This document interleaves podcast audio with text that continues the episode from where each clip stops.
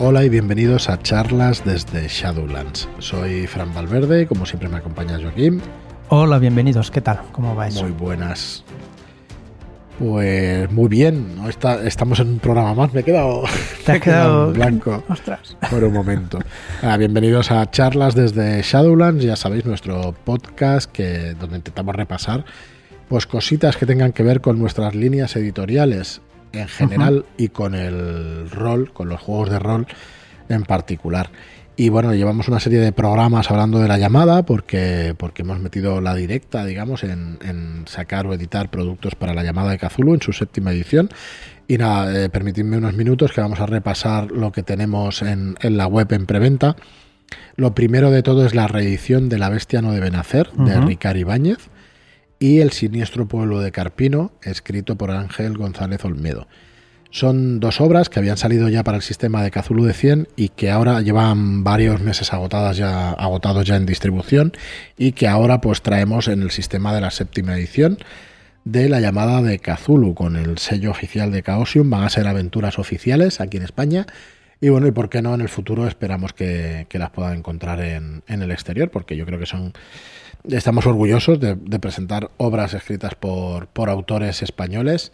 Eh, la primera que ha salido en los últimos tiempos fue la de. mm, No fue la primera que anunciamos, que anunciaron, pero sí fue la primera que se ha publicado, que es de. Lo diré mañana, Alex de la Iglesia, perdón, la broma La macabra. broma macabra, sí. Pero bueno, Ricard Ibáñez está ahí junto al nombre de Alex de la Iglesia y estamos orgullosos de contar también con Ángel González Olmedo al lado de esos dos nombres ilustres y de Abraham Castrocero también al lado de todos ellos. Así que, no sé, para nosotros como editorial es un, es un buen logro, es un, estamos muy contentos de sí, poderos un placer. Sí, de poderos ofrecer eso.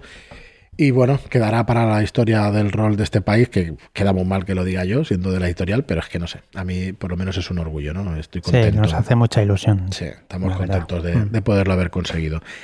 Eh, ¿Qué más deciros? Bueno, tenemos esas dos preventas, está a un precio de 39,95 los dos libros y luego por separado los podéis, los podéis adquirir por 29,95 y por 17,95 pues el siniestro pueblo carpino y la bestia no debe nacer respectivamente.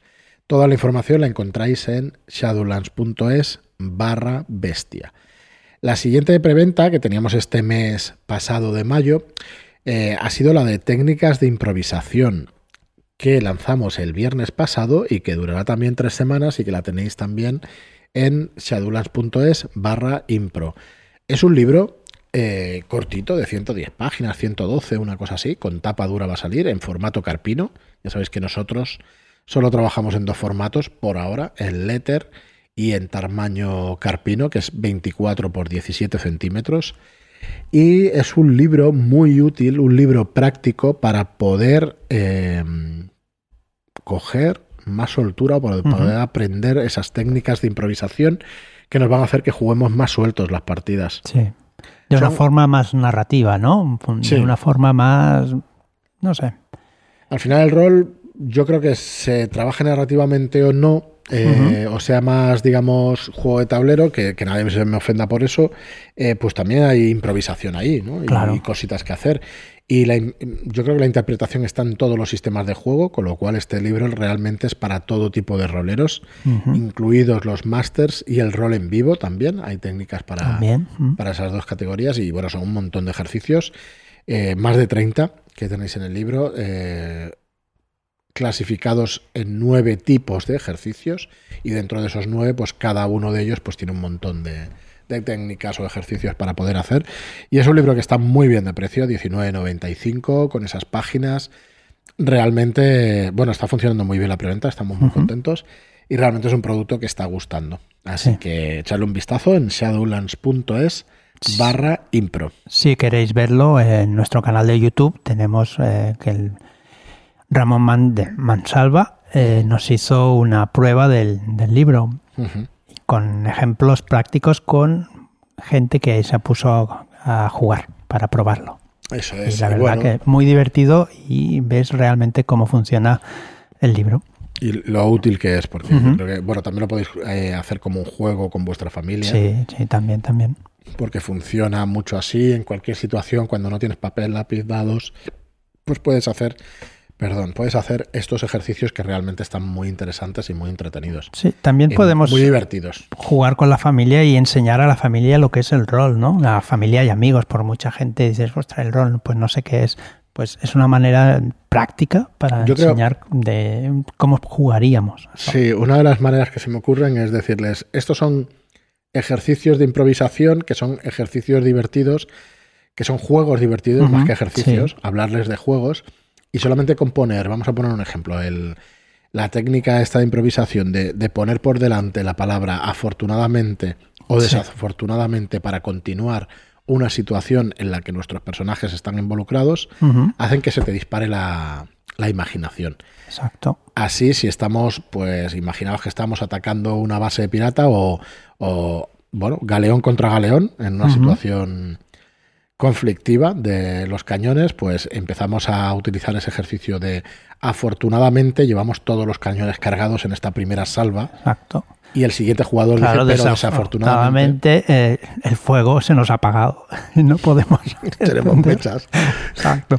Bueno, pero afortunadamente en las bodegas hay mechas y mechas y mechas para poder tirar de ellas. Y bueno, es un juego es que, un juego muy que fácil. directamente, sin pensar demasiado, te puede salir, ah, acabo de decir una, una tontería, ¿no? Sí, sí, pero sí. Directamente pues te pueden salir cosas muy divertidas y vas engranando la historia solamente con esas dos calificaciones de las situaciones, ¿no? Con esos dos adjetivos, de afortunadamente o desafortunadamente, no son adjetivos, disculpadme. Y bueno, la- muy guay, la verdad es que está muy chulo. En, en los vídeos que, que hemos puesto en el canal se va buscando siempre el- el- la diversión y lo cómico, pero no es necesario. No, para nada. Puede hacerse todo lo serio que uno quiera. Sí, ¿Mm? sí, afortunadamente... Es más divertido si pasan cosas sois- cómicas y pasan claro. cosas divertidas, Bueno, pero, pero, no es necesario. Podemos estoy jugar. imaginando ahora que somos Dexter y que afortunadamente traigo mi jeringuilla para dejar inconsciente a la víctima. Pero desafortunadamente te has dejado el plástico en el coche. Uh, bueno, afortunadamente tengo tiempo para limpiar todo el estropicio que se puede liar. Desafortunadamente te está llamando tu hermana que es policía.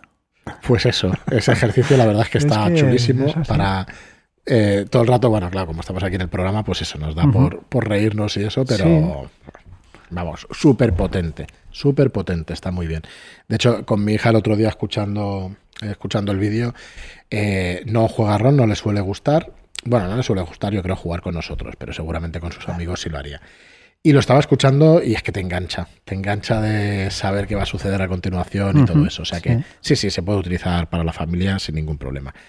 Y bueno, eh, la última preventa que, que empezamos esta semana es la del llanto desesperado, un llanto desesperado y 246 Corbett Street.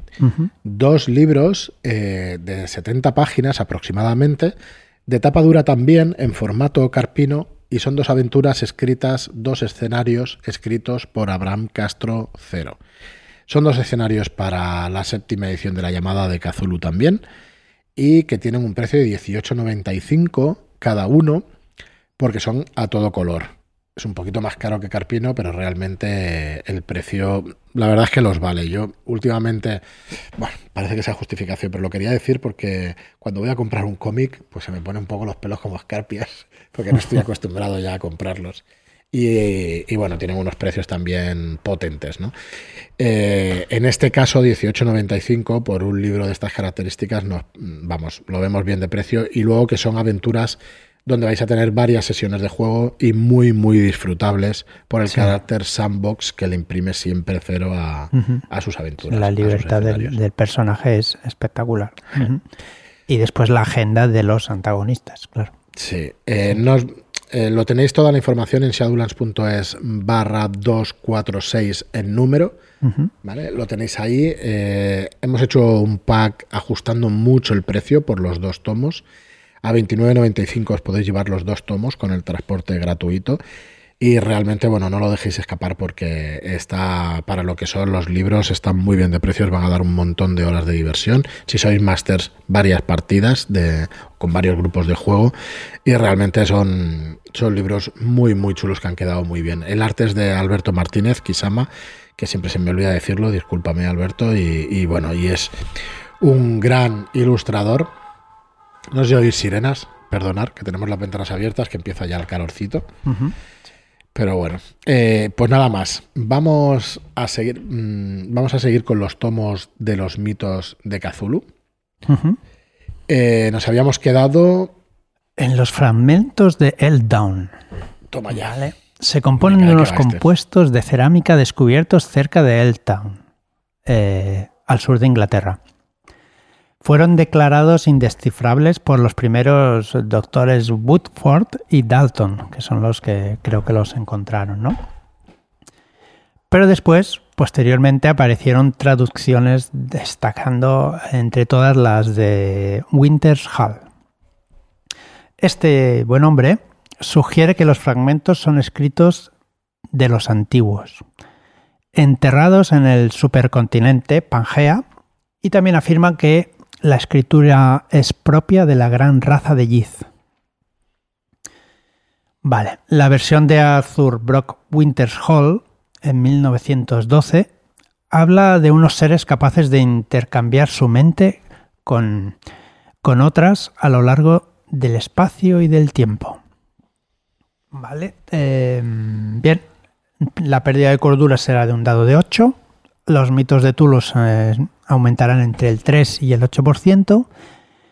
La puntuación de mitos es un 33 y el estudio son 6 semanas. ¿vale? Aquí, como hechizos sugeridos, podemos tener solamente contactar con un yeciano. Que ya... Que ya bastante, ¿no? Pero bueno, sí, lo he dicho. Yo tengo muchas ganas, lo he dicho ya muchas veces en el podcast, de llegar a la parte de las criaturas de los mitos y de toda de todo, de todo su lore, ¿no? De criaturas, toda su ambientación de criaturas, y eso me parece muy, muy chulo, esos mitos, hechos por Lovecraft y por unos cuantos autores detrás de él, después de él, y tengo muchas ganas de llegar, la verdad. Bueno, luego tenemos también el tomo o el libro de Dician, o Cian, Cian, escrito en inglés, supuestamente por Elena Blavatsky y bueno, no se ha encontrado copia que lo pueda verificar, pero se, se, cree que ha sido escrito por Elena Blavatsky y se dice que es una traducción de unos manuscritos originales de la Atlántida, nada menos. Sabéis además que cuando Lovecraft escribía existían autores también como el de Conan, Robert. Howard, y la Atlántida estaba a la orden del día, ese continente perdido, romántico y todo eso que, que en realidad si no recuerdo mal, lo único que hay escrito sobre la Atlántida está en la obra de Platón y solamente en uno de los diálogos de Platón o en dos de ellos. Así que bueno, mm, todo lo demás es invención y lo de Platón, pues, pues no lo sé. Pues no, lo sé porque hace muchos miles de años, hace unos dos mil años, algo más de dos mil años, entonces no lo sé. Pero realmente lo único que hay original es lo de Platón. Así que imaginaos si tuvo potencia este personaje que ha llegado hasta nuestros días eh, pues esto y fíjate que incluso Lovecraft pues utiliza eso para... Eh, realmente no sé si esta obra es de Lovecraft o si este tomo es de Lovecraft o de alguno de los otros autores, pero eso, nos habla de unos manuscritos originales de la Atlántida. La pérdida de cordura por, por leer este libro es de un dado de 6. Los mitos de Cthulhu que podemos aprender del 3 al 6% y la puntuación de mitos es de 27. Y llevará un estudio de 14 semanas. Eh, los hechizos que podemos aprender son convocar o atar a un vagabundo dimensional. Sí, esto es una entidad capaz de caminar entre planos y mundos del universo, pero no se detiene demasiado en ninguno, ¿vale? Realmente son misteriosos y no se sabe bien qué motivaciones y objetivos tienen. Decir que lo de convocar o atar eh, es literal, o sea, lo podemos convocar y con el mismo hechizo también lo, podemos atar. Sí, porque claro, tú puedes convocar Sería convocar y atar en realidad, pero bueno, lo puedes convocar pero no atar, pero tú mismo. Tú mismo, sí, exacto. Vale. Y luego podemos también convocar a un Biaki, que es una criatura voladora, ya sabéis, de las historias de Lovecraft, convocar a un retoño oscuro de Sunniguraz, o, perdón, un retoño oscuro. Salen en la Bestia no debe nacer, ¿no? Los aquí salen en La Bestia no deben hacer, efectivamente. Pero no es una criatura de Lovecraft, ahora que me acuerdo. Os juraría que no. Si lo sabéis seguro, si no lo podéis enviar en comentarios, os estamos agradecidos, pero yo diría que no es de Lovecraft, que es una criatura posterior. Y, luego contactar con Cthulhu también, podemos contactar con él. Así que eh, potente, potente este libro de Cian. Sí. Muy bien, y creo que. No, nos quedan dos libritos importantes. Importantes, sí. Liber y Bonis. Este sale en Las Máscaras, ¿verdad? Sí, sale en, varias aventuras. En varias aventuras. es un libro potente, potente. El libro de Yvonne. Libre d'Yvonne. Libre d'Yvonne. Libre d'Yvonne. Mi francés de aquí, de barcelones. Bien. Bien, ¿quién fue Yvonne? Yvonne fue un poderoso hechicero con grandes conocimientos del tema gracias a un pacto con Chateauguay. Chateauguay. Este es porque lo he escuchado en varios ¿Mm? podcasts. Vale, vale. Decir, pero no. bueno, seguro que lo has pronunciado mal, pero bien. Seguro. Incluso dicen que fue a, visitarle en persona atravesando los sellos de la sala del trono de la deidad en el monte de Bormiza. Volmizadrez, venga. Este sí que lo has dicho bien. Bien, sí, sí. Vale, qué gracioso. el miedo del poder que poseía, los sacerdotes de Jondreth emprendieron una campaña contra él, obligando a, obligándole a atravesar un portal hacia Saturno. Nada menos que Saturno. Lo Exacto. A lo largo de los años, los nómadas de los sueños y de otros parajes han mencionado encontrarse con un viejo sabio llamado Avon. Se especula que fue el mismo individuo. Bueno, el libro tenemos tres versiones. Las tres versiones, sí. Eh, la primera en latín, el Liber Ibonis de Caius Philip, Philips Faber, del siglo IX después de Cristo que es eh, la obra más antigua que se conoce de, del hechicero hiperbóreo Eivon. Solo existen unas seis versiones manuscritas y encuadernadas como parte de colecciones de varias bibliotecas.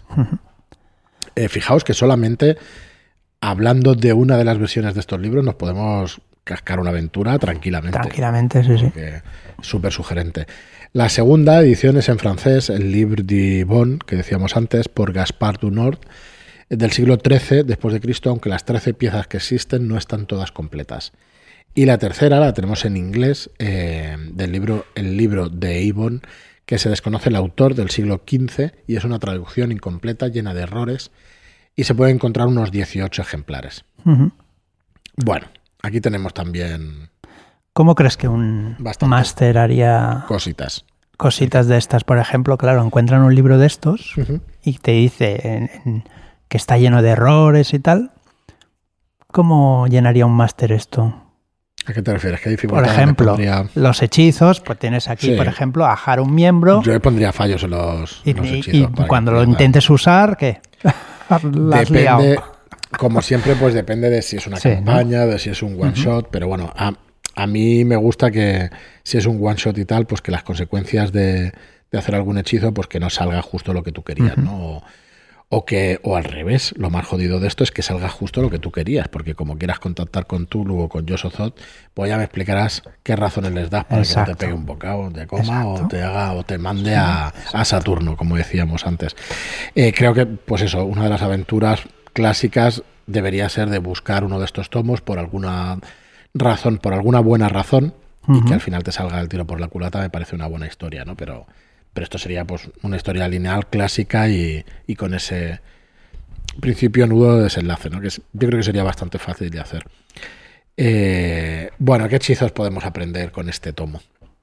Ajar un miembro, que ya lo estuvimos comentando hace un par de programas o tres, de, estos de Tulu, vamos, hace un par de semanas.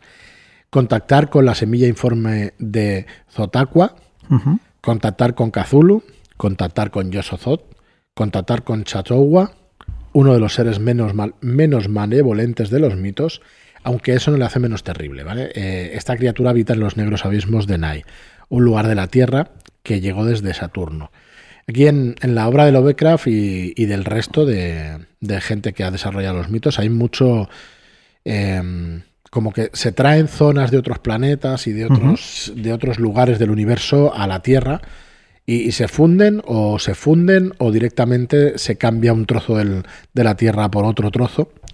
Y es muy recurrente, la verdad. Y bueno, esta criatura tiene un cuerpo gordo, peludo, de cabeza parecida a la de sapo y orejas de murciélago, boca ancha y ojos entornados. Se dice que puede cambiar de forma a su antojo y que recompensaba a sus fieles con portales mágicos y hechizos. Eh, a los seguidores como los hombres serpiente, los Bormis, que, eh, pero también a los brujos y hechiceros como Avon. Tiene como fiel servidor a unas criaturas conoci- conocidas como semillas informes. Sale la bestia no debe nacer, Ujú. el Chatogua, y salen semillas también. Bueno, spoiler, es, es Cthulhu, o sea que tampoco es muy spoiler. Y el encuentro con la deidad será seguida de una tirada de suerte para determinar si está hambriento, Esto me si no lo está el primigenio. si no lo está, pues el primigenio se hará el dormido e ignorará los peces. Esto me parece brutal. Ahora tira suerte para A ver, ver si está hambriento. si tiene hambre. Es que es muy así, o sea, la llamada es muy... Claro. uf, es, es Claro, es que realmente estás contactando con una criatura. un poco grande para, tu, para tus estándares. Sí. Bueno, luego podemos crear también la niebla en, re- en relé con dos puntos de magia de gasto y el hechicero por- puede provocar la aparición de una espesa niebla delante de él que dificultará la visión durante un dado de 4 más 4 asaltos. También podemos crear un portal. Los hechizos de crear portal son, son Sí. unos cuantos. Podemos crear un montón de tipos de portal. Ya los trataremos. Sí. De hecho, en el siniestro pueblo de Carpino veis unas cuantas variantes Sí. de este crear portal. Y podemos hacer el hechizo de descomposición verde eh, por 15 puntos de poder, 10 eh, de- 15 puntos de magia, de- 10 perdón, de de poder magia, y dos dados de 8 de puntos de cordura. ¿eh? Aquí la cordura es importante. Lo vais a perder, pero vamos. Eh, tardaréis un día en ejecutar el hechizo y se debe recitar una salmodia, una salmodia aglatic o glaki para canalizar la energía hacia un objetivo. Durante las 24 horas que dura el ritual, el hechicero debe entregar una hoja verde al objetivo. Al amanecer del día siguiente se debe hacer una tirada enfrentada de poder entre ejecutante y objetivo. Y si este último pierde, la maldición le hará transformarse en un montón de moho de color verde. Aunque de repente se irá produciendo poco a poco durante Sí. los siguientes siete no, días. no será de repente, Vale. será poquito a poco no durante, un, durante los siguientes 7 días. ¿Vale? La única forma de salvarte será encontrando al hechicero y matándolo. matándolo. Si no, te vas Mientras, pues vas cogiendo moho. vas cogiendo colorcillo. Sí. Bueno, y luego tenemos a encantar cuchillo también. Ujú. eh, Guiño, guiño. Sí, que esto, el que ha jugado a la casa Corbett sabe, y el cuchillo, hay un montón de, de aventuras. Sirve para que los siguientes hechizos también sean más fáciles de usar o con más rapidez. El encantar cuchillo, no. Sí, lo mismo, ¿Sí? lo mismo que vimos Vale, ayer con. vale, vale. Utilizamos el, el cuchillo para los rituales y todo eso. Exacto. Me parece que era el símbolo de Bormish, Sí. que era lo mismo. Para facilitar el siguiente hechizo. Y lo último que te deja el Liber Ibon, eh, de Ibon, el Liber Ibonis, el libro de Ibon, es el llamar o expulsar a Azazoth, nada menos. ¿Vale? Y bueno, finalmente eh, nos queda el libro más importante de los mitos, Sí. el que es más conocido por la cultura popular y porque Sí. ha salido en películas, en libros y en un montón de sitios. Pero es una, es una invención directamente de Lovecraft. Bueno, la realidad no. La realidad es que, que es un, un libro escrito por Al-Azif, escrito en el 730 después de Cristo, ¿no? Escrito por el Abdul Al-Zaret. Vale, que esa Y, versión- y sí. es un- la versión original se llamaba Quita Al-Azif, que es- me he equivocado yo al decirlo, sí. Que era un estudiante de magia, astrónomo, poeta, filósofo y científico. Vale. Y nada, si quieres, dale, dale, Joaquín, que nos lo expliques. Vale, esta, esta obra solo la conocían otros filósofos y científicos de, de la época. Eh, no fue hasta el 950 después de, Cris- de Cristo que Theodorus Piletas la tradujo al griego y la rebautizó con el nombre de Necronomicon. Eh, la, iglesia la, la censuró y fue destruyendo todas sus copias. ¿Vale? La última copia que se conoce ardió en Salem en 1692. La iglesia siempre quitando la diversión Sí. de las calles, es que es terrible. Bueno, bueno, verás tú. En 1228, después de Cristo, Olaus Wormius hizo una traducción al latín del ejemplar griego. También. Y los, eh, los manuscritos de Alacif eh, ya se habían perdido todos. Vale, entonces estas dos versiones entraron a formar parte del Index Expurgatorium a petición del Papa Gregorio IX. Eh, de esta obra se hicieron varios manuscritos en inglés por el doctor John Dee en 1586, también un hombre bastante importante de la época, y se conocen tres obras completas. Por último, en 1597, el barón Frederick hizo la traducción confusa e incompleta de la versión latina en inglés y la llamó Manuscrito de Sussex. Yo, esto como os decía antes, esto sin, si jugáis con gente novata de la llamada y tal, es para hacer otra aventura, otro escenario, otra campaña buscando todas estas versiones del Necronomicon y, cómo ha ido corrompiendo a hechiceros a lo largo de la historia y todo eso. Podría ser brutal. Bueno, dale, dale, Joaquín, si quieres. Vale, las descripciones de los libros son todas en tamaño folio. Cada versión pues refleja los gustos de los propietarios originales de los libros, ¿vale? Eh, los que aún se pueden encontrar pues tienen las cubiertas de cuero, otras tienen tapas de cartón barato, algunos llevan anotaciones en los márgenes escritas con glifos desconocidos. Eh, la copia que se conserva en la biblioteca de Miskatonic fue obtenida por el joven Dr. Armitage, un recién contratado por la universidad. Esta la adquirió de la colección de Whipple Phillips de Providence, encuadernada en el siglo XIII con... 18. Ah, sí, perdón. 18. atención, atención, que esto es importante. Con piel de cabra curtida con zuma. ¿Zuma qué? Tenemos una versión del Necronomicon encuadernada con piel de cabra. Así que ya sabéis lo que estamos haciendo ahí en el chat de Telegram, que es invocando a la cabra negra de los bosques. También fue titulado falsamente con Quanon e Islam, que fue repujado en oro. Y se conserva en buenas condiciones, ¿vale? Bueno, el, Necronomicon es un libro complejo, es enciclopédico, eh, ciclopeo, desconcertante, todos los, objetivos, los adjetivos que queráis ponerle, porque contiene magia de los mitos y conocimientos muy profundos. Trata de la naturaleza de la existencia, detalla localizaciones y lugares, no todas de este mundo, y descripciones de algunas entidades de los mitos. Está escrito en un vocabulario intenso como el de un sueño, y es una puerta a la locura, la senda que atraviesan los seres humanos para sufrir la metamorfosis y emerger irreconocibles. Vais a perder cordura. Tanta como dos dados de 10 dos en dados este manual. No está mal, no está mal. Vale. Luego de los mitos de Tulu podéis conocer de un 2 a un 12%. Eh, tiene una puntuación de mitos de 54 a 21 y el estudio es de 68 a 36 semanas, o de 36 a 68. Dependiendo de la, de la, versión que tengas, ¿vale? De las más antiguas, pues perderás más y las más modernas, dijeron, entre comillas, moderno, pues eh, van perdiendo por eso, por los, por los errores de, traducción, por los eh, errores de que se van cometiendo a la hora de volver a traducir el libro. Muy bien. Y nada, decir además que tenemos un montón de hechizos en este libro. Sí. Tenemos consunción, tenemos contactar con habitantes de la arena, con Nyarlathotep, con un Bianchi, con un servidor de otros dioses o un vampiro de fuego. También tenemos el hechizo dominar y hechizos de llamar y expulsar a Azazot, Tunga, Astur, Niota, Subnigurat, Yoxozot, la maldición de Azazot también, polvo de Gafi y polvo de Suleimán.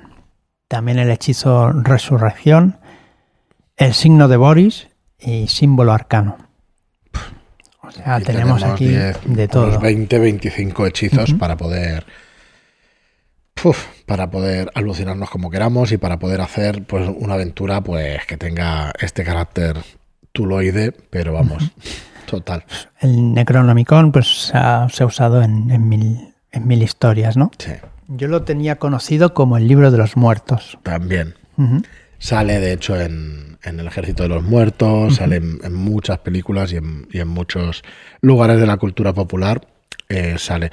Eh, yo no, no, sabía que era creación propia de Lovecraft, lo supe hace unos años y eso, y bueno, me parece un, una cosa muy potente, ¿no? Que igual que Reanimator, por ejemplo, que es también un, un, relato de Lovecraft y que bueno, que yo lo conocía, claro, en, su época, pues cuando tienes 10 o 12 años lo ves ahí en las películas y, te piensas que es una película, que es un guion original o algo así, pero realmente es un relato de Lovecraft. Así que bueno, le debemos bastante con el, este tipo de terror y este tipo de características de, de la obra de Lovecraft a la cultura popular. Y bueno, nada más. Eh, mañana tendremos la charla que hicimos ayer por la noche en YouTube. El jueves no os lo perdáis, nos visita Isabel de nuestras charlas desde Shadowlands, nuestro grupo de Telegram. Isabel, la jugadora más rápida del oeste. Correcto, que ganó la partida el otro día. En el grupo de charlas de Shadowlands se proponen partidas y que no duró ni un minuto la propuesta que hizo Sirio. Espectacular. F5 a tope. Y bueno, escucharla de verdad porque vale muchísimo la pena. El jueves, vamos, una gran persona y disfrutamos muchísimo charlando, charlando con ella. Y luego el viernes también tenemos la presentación de Un llanto desesperado y 246 con su autor, con Abraham Castro Cero. Em, nos explicará cómo nacieron estas obras y, cómo concibe él pues, las aventuras y lo podéis ver todo en shadowlands.es, toda la información de esta preventa en shadowlands.es barra 246 en número. Y nada más, eh, como siempre o últimamente os digo que si, que si os gusta lo que vamos haciendo, pues que compartáis este podcast en redes sociales, que compartáis la entrada de nuestra web, que compartáis el enlace al podcast en cualquier plataforma que la escuchéis, porque bueno, nos ayudará muchísimo pues, a la difusión de, de este hobby y a que más gente pues conozca estas Shadowlands y disfrute como todos nosotros con los juegos de rol. Nada más, muchísimas gracias a todos por estar ahí y hasta el próximo programa. Muchas gracias y hasta la próxima.